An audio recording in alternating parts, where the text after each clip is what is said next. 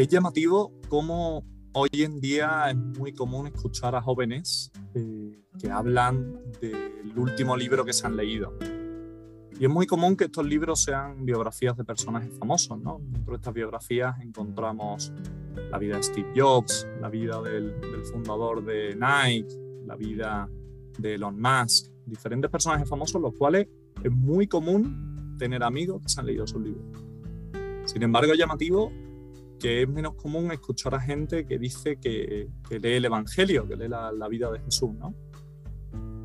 En una vida, en una sociedad donde para los cristianos Jesús debería de ser realmente nuestro referente, tenemos una guía práctica, un, diario, ¿no?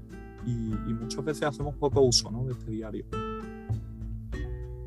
Bienvenidos hoy a otro, a otro programa de En Plan, Hoy hablamos con, un amigo de toda la vida, un amigo con otro proyecto de, de podcasting interesante, del que ya hablaremos. Y, nada, quería saludarte, Juan, ¿qué tal? ¿Cómo va todo?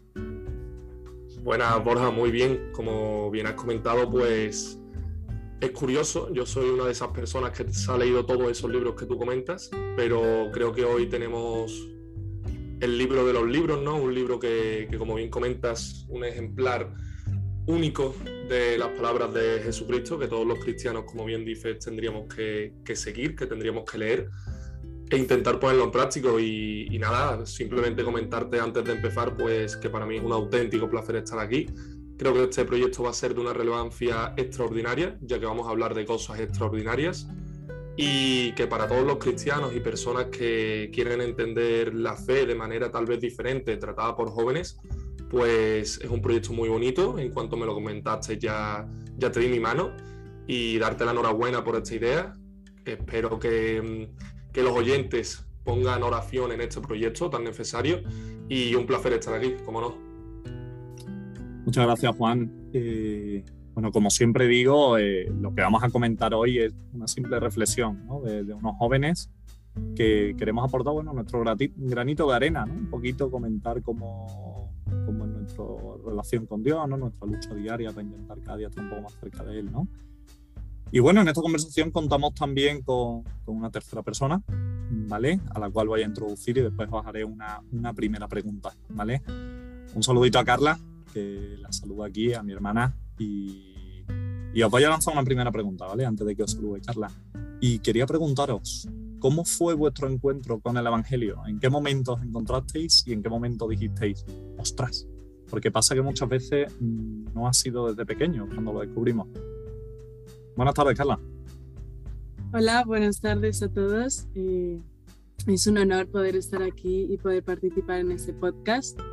Y bueno, como mencionabais los dos, eh, yo he sido la primera cristiana que durante toda mi vida he ignorado en gran parte el Evangelio. Y mira que durante toda mi vida los sacerdotes, el Papa, todo el mundo reiteraba lo importante que era prestar atención al Evangelio, eh, leerlo, leer el comentario del Papa. Y pese a todo eso, siempre lo he ignorado, o sea, hacía oídos sordos, o sea, estaba presente en misa, pero no prestaba atención. Y hace unos meses me propuse empezar a leerlo, leer el comentario del Papa y además intento hacerlo eh, por la mañana. Entonces empiezas la mañana con la mejor guía de todas. Y desde que, desde que he implementado este, este ejercicio en mi vida de leer el Evangelio por la mañana, eh, he notado un cambio en mí que, ojalá todos podáis experimentar también. Tú, Juan, ¿cuándo fue un poco tu, tu encuentro con esta, con esta biografía, como la llamamos ahora? Sí, pues yo me veo muy identificado con Carla, puesto que es verdad que en mi caso la figura que siempre me ha proporcionado y me ha inspirado a leer el Evangelio ha sido mi madre. Siempre los reyes todos los años me traían el Evangelio de cada año. Y sí es verdad que en mi época de juventud, un poco más en esos años plenos de juventud, pues no tenía en cuenta el Evangelio. Era lo mismo, ¿no? Y ya no solo en misa, sino en el día a día no, no se me ocurría leer el Evangelio. Pero hace unos cuantos años, pues sí empecé a leer el Evangelio. He tenido épocas de uno o dos meses, pero no, no notaba una, una constancia en mi interior.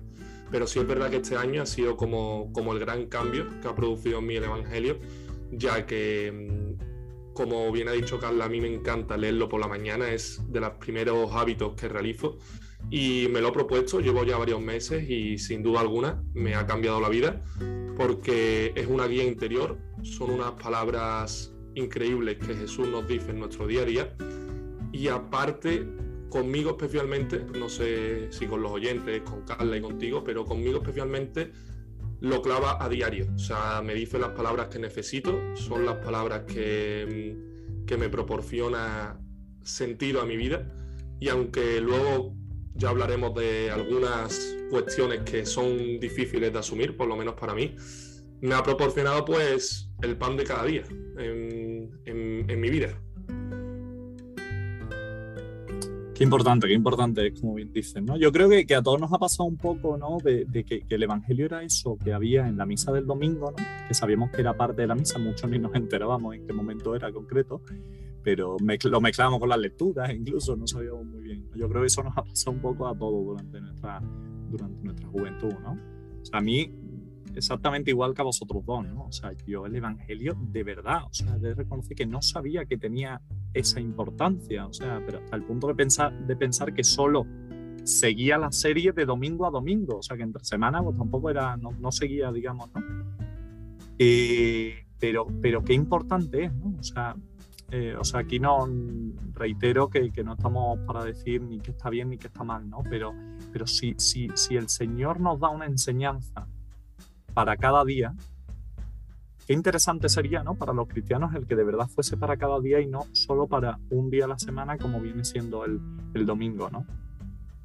Yo lo descubrí también tarde, descubrí tarde el poder del Evangelio, ¿no? Y a mí una cosa que me llama mucho la atención es que hay evangelios que los lees y dices, clarísimo, clarísimo lo que me quiere enseñar. Aquí ha hecho un milagro bestial, que crea en, cree en el Señor porque hace un milagro y hace milagros con las cosas que tú le pides y qué maravilla, por poner un ejemplo, ¿no? Pero es que es tan poderoso el Evangelio, ¿no? Que, que hay evangelio, evangelio que a mí me llama mucho la atención, pues la primera vez que lo leí dije, por favor, ¿no? Y se me viene a la mente el Evangelio de las generaciones, ¿no? Que es este Evangelio donde se narran una por una las generaciones del Señor, ¿no? Que empezaba en la de David, engendró no sé quién, que engendró no sé cuánto. Lo lees y dices, madre mía, para escribir esto, o sea, ¿qué se le pasaba por la cabeza al evangelista de turno? O sea, vaya tocho, ¿qué me quieres contar? No hay cero enseñanza, o sea, solo te cuentan nombres. Macho, ¿en qué momento, no? Pues pues te pones a rascar un poquito y de pronto te das cuenta de, de, oye, de cómo con eso el Señor te quiere decir que es que el Señor verdaderamente fue uno de nosotros, ¿no? De hecho, muchas veces en ese evangelio el comentario habla de que una de, de las generaciones, una mujer, oye, que era prostituta. O sea, digo, fíjate cómo, cómo, cómo el Señor se hizo hombre, ¿no? Que, que, se hizo hombre hasta en sus generaciones anteriores, ¿no? Y el, y el cómo el Señor quiere, quiere hacerte ver que, oye, que Él fue uno de nosotros. O sea, que, que Él pasó su vida por nosotros, o sea, pasó las mismas tentaciones, pasó el mismo sufrimiento, tuvo, se aburría, o sea, pues, pues hasta de eso, ¿no? Hasta de eso se puede, se puede sacar, ¿no? Yo igual, a ver, creo que, que, muchas veces no la constancia es lo que cuesta, ¿no? Porque muchas veces intentamos meterlo por la mañana, pero al final es cuando enciendes el ordenador antes de ponerlo a estudiar y dices, bueno, lea el Evangelio rápido y no le damos la importancia que merece, ¿no? De ahí lo interesante ¿no? de estos comentarios ¿no? que, de los que hablábamos, ¿no? que a veces guían un poco más la, la oración. Qué importante es echarle, echarle un ratito, o sea, además en, cinco minutos. Yo también he decidido, o sea, de reconocer que pensaba que los evangelios eran más largos y después empecé a leerlo y dije, pero qué cortito es esto. Pero qué bueno, qué importante es. Eh, oye, Juan, te quería, te quería preguntar también eso. ¿Por qué, ¿Por qué dirías tú, por qué recomendarías tú a un, a un cristiano de a pie, a un, a un, joven como nosotros que quiere acercarse al Señor? ¿Por qué recomendarías el, el Evangelio? Porque habrá quien te diga, eh, tampoco, tío, no te me vengas arriba. ¿Qué le recomendarías tú? Pues mira, Borja, yo en mi caso lo tengo muy claro. Y es que yo siempre he buscado el equilibrio en, en mi fe, ya que tanto mis mi manera de ser como en la fe siempre he sido un poco subiendo y bajada, ¿no? Un poco irregular y yo siempre estaba buscando el equilibrio en Jesucristo y, probaba muchas cosas, pero no lo encontraba, porque yo creo que me estaba obligando a mí mismo a hacer una serie de cosas y en mi caso creo que no es el camino, ¿no? Y en el momento que he sentido la necesidad de, de hacerlo y he encontrado el Evangelio en mi vida, es donde ha sido el chip, el chip ha sido como lo que ha cambiado. Y eso ha, empezado a guiar más mi fe y, mi, y al final mi día a día. Al final es que es como un encuentro, una necesidad. Es como el que está leyendo un libro, está viendo una serie, tiene la necesidad cada día de, leerlo, de verlo. Pues en mi caso yo necesito esas palabras. Y sobre todo quiero recalcar que, que al final todos estamos necesitados de Dios, de Cristo, del Espíritu Santo, del amor, de, enseñanza. Y, si hay un sitio donde puedes encontrar todas estas cosas, es en el Evangelio, porque el Evangelio tiene amor y tiene una enseñanza diaria. Y, esa ha sido mi, esa es mi opinión y esa es mi, experiencia.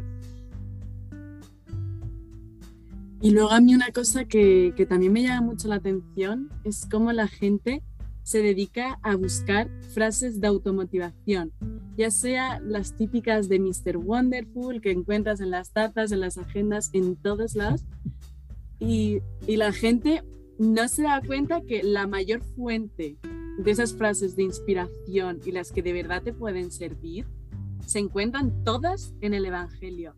A mí especialmente hay una que, me gusta mucho, que es de, de, Mateo 22, que es la de amarás a tu prójimo como a ti mismo. O sea, yo creo que esta frase debe resumir lo que debe ser la vida de, cualquier cristiano y, de cualquier persona. Y, esta frase no la encuentras en las tazas de Mr. Wonderful, la encuentras mm, de veras en el Evangelio. Entonces yo creo que la gente que busca la motivación muchas veces la busca en sitios mm, equivocados. Y aparte que, todo lo que decía Carla, que tiene toda la razón, ¿no? O sea, esa, taza que, que nos llenamos, o los memes, o las fotos, los stories en Instagram de motivación, pero qué clave es que el Evangelio tiene el poder de, que el día que necesitas amar más al prójimo, ese día es el Evangelio. sea, Ese día es el que tú te levantas por la mañana y dices, vaya a ojear el Evangelio y vaya cabreo que tengo con, con Manolito, vaya cabreo que tengo con, con Pilarcita, o vaya y va, ahora es el Evangelio y te enseña el Señor que hay que amar al prójimo como a ti mismo. O sea, qué barbaridad es empezar cada día con una lección para cada día. O sea, porque dices, todavía, oye, pues te lo lees una vez al mes y es una lección para el mes, pues bueno, el mes tiene unos sus vaivenes, ¿no? Pero, pero es que es para cada día, ¿no? Es fuente de, de, sabiduría y de enriquecimiento para cada día, ¿no? Qué maravilla, qué maravilla es. O sea, sí que... Eh, yo invitaría a todo el mundo, ¿no? O sea, un poco a, plantearse, plantearse el, o sea, yo lo digo, o sea, y lo digo abiertamente, ¿no? Como digo, pensaba que el Evangelio era una cosa larguísima, ¿no? Que había que leer como 10 páginas aquí para, el Evangelio. O sea, fijaos, fijaos cómo sería el tema, ¿no? De pronto descubrí que eran dos parrafitos, ¿no? Que eran dos parrafitos con los que el Señor nos mandaba un mensaje, un mensaje para cada día. Descubrí después que hay unos libros magníficos que hay en cada parroquia, como son los Evangelios del año, ¿no? que te vienen con un comentario del Papa. O sea, que es que ya no, no es solo la vida del Señor, sino que viene el Papa y te lo comenta y dice, mira, macho, ya empiezas el día ya que lo bordas. O sea, empiezas el día ya como un cohete, ¿no? Y, y oye, y después hay otras plataformas, ¿no? O sea, hay una plataforma magnífica por internet, lo puedes ver, hay otros comentarios, incluso yo estoy, o sea, hay hasta grupos de WhatsApp, ¿no? Que te mandan ahí el Evangelio con el comentario qué, importante, ¿no? Qué importante buscar estas fuentes, ¿no? Y, eso, y que, oye, que, es fantástico también llenarse de la vida de otras personas que pueden ser referentes en nuestra vida, ¿no? Véase, como comentaba al principio, el Steve Jobs de turno o el Elon Musk, es genial. Pero creo que los cristianos deberíamos de dar un empujoncito en acercarnos también al verdadero referente de nuestra vida, que debería ser Jesús, Jesús y que, que realmente está vivo en cada día, ¿no? No sé, Juan, si nos podría decir alguna sí. una frase para terminar un poco el, programa de hoy. Quiero que dieseis una última pincelada, tanto tú como Carla. Bueno, yo lo último que, voy a comentar es que me parece muy bien todo lo que habéis dicho, estoy muy de acuerdo con todo. Y también creo que, que también hay una necesidad de leer el Evangelio debido a que en el Evangelio también yo creo que todos queremos tener un plan, ¿no? Va mucho esto con este proyecto. Y en el Evangelio, pues Jesucristo nos va, nos va poniendo su plan. Y, muchas veces podemos dudar cuál es nuestra vocación y podemos estar pendientes de, cuál es el plan que tenemos que hacer en nuestra vida. Y, bueno, yo sinceramente, esto no se lo he contado a nadie, pero lo digo aquí ya para terminar, yo he llegado a, llorar después de leer el Evangelio y esto es una gran verdad que me ha pasado ya en varias ocasiones, porque cuando sientes que Dios te está hablando en ese momento a ti, o sea, a mí en este caso, ¿no? Y, y se está dirigiendo a ti y te está mandando un mensaje a través de unas palabras que pronunció hace dos mil años y que al final son cosas que nunca te habías planteado, ¿no? Y siempre habías esperado que Dios te hablara de alguna manera y, te habla en ese momento, en el Evangelio. Y, yo creo que hay una necesidad de buscar la vocación también en el Evangelio, de buscar los planes, de dejarse llevar y de estar dispuesto a admitir las cosas que Jesucristo quiere para nosotros. Y si hay un lugar, es en el Evangelio. Totalmente. Eh, nada, yo, eh, bueno, quiero invitar, yo soy una cristiana que, que está en la lucha de meter el Evangelio, como, todos yo creo, de meter el Evangelio en, en, nuestra rutina, en nuestro día a día. Pues bueno, es una, lucha, es una lucha preciosa y que creo que merece la pena.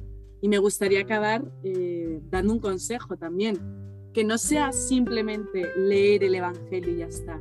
A mí una cosa que me sirve mucho y que los, muchos sacerdotes me decían y yo no entendía, era meterte en el Evangelio como si fueras un personaje sea, como si tú fueras esa adúltera a la que, a la que Jesús perdona. O sea, meterte como un personaje y sentir que Dios verdaderamente, eh, Jesucristo te está hablando a ti. Entonces, nada, quiero terminar con ese consejo por si, por si sirve alguno. Qué bueno, qué bueno lo que comentáis los dos. ¿eh? Efectivamente, es parte de la lucha, ¿no? Todos lo, lo, intentamos. Y son muy buenos los consejos los que, los que habláis, efectivamente. Yo para terminar también... Eh, quería decir, ¿no? Que muchas veces es común una queja en los cristianos que es, oh, es que hablo con el Señor y no me responde. Pues tío, ahí tenemos el ejemplo de la vida de Jesús cada día diciéndonos cómo actuaría Él en cada situación, en situaciones muy diversas. Jesús encontrándose con gente que le odia, Jesús encontrándose con gente que le ama, Jesús encontrándose con días donde no hay pesca, con días que hay mucha pesca. Todo tipo de situaciones leámoslo, démosle una vuelta, intentemos tener presente al Espíritu Santo cada vez que leemos el Evangelio y, veremos cómo de pronto diremos, ah, esto me lo ha dicho el Señor. Por último, ya para terminar, porque hablaba y se me venía a la cabeza, aparte de la recomendación que decía Carla de intentar meternos en el Evangelio, hace poco una monja nos comentaba en nuestra parroquia, decía, por cada vez que el Evangelio hable de Jerusalén o hable del pueblo, poned vuestro nombre tachad Jerusalén y poned vuestro nombre y veréis cómo ese mensaje va muy claro y muy nítido a vosotros. Así que nada, sin más, eh, nos despedimos hoy, que tampoco queremos explayarnos. Muchísimas gracias a todos por, por, vuestra atención, muchas gracias a Juan y a Carla por haber estado hoy aquí hablando de un tema que es tan, tan importante ¿no? en la vida de, de los cristianos y de verdad que, que, bueno, hemos querido aportar nuestro granito de arena, nuestro, nuestra propia visión sobre, sobre este tema. E invitamos a todos, invitamos a todos a reflexionar, a ver qué relación tienen ellos con el Evangelio, a que busquen una web donde hay un comentario, un grupo de WhatsApp, el librito de la parroquia. y, y, nada, muchas gracias a todos, ¿vale? Muchas gracias Juan, no sé si eso quiere decir. Encantado, encantado. Muchísimas gracias. También hay un podcast del Evangelio Diario que te llega la, notificación todas las mañanas. Así que Estupendo, hay de todo, que no sea por falta de, herramientas, ¿no? Muchas gracias a Carla también. Nada, un placer. Y nada, nos vemos en el próximo capítulo. Muchas gracias a todos. Hasta luego.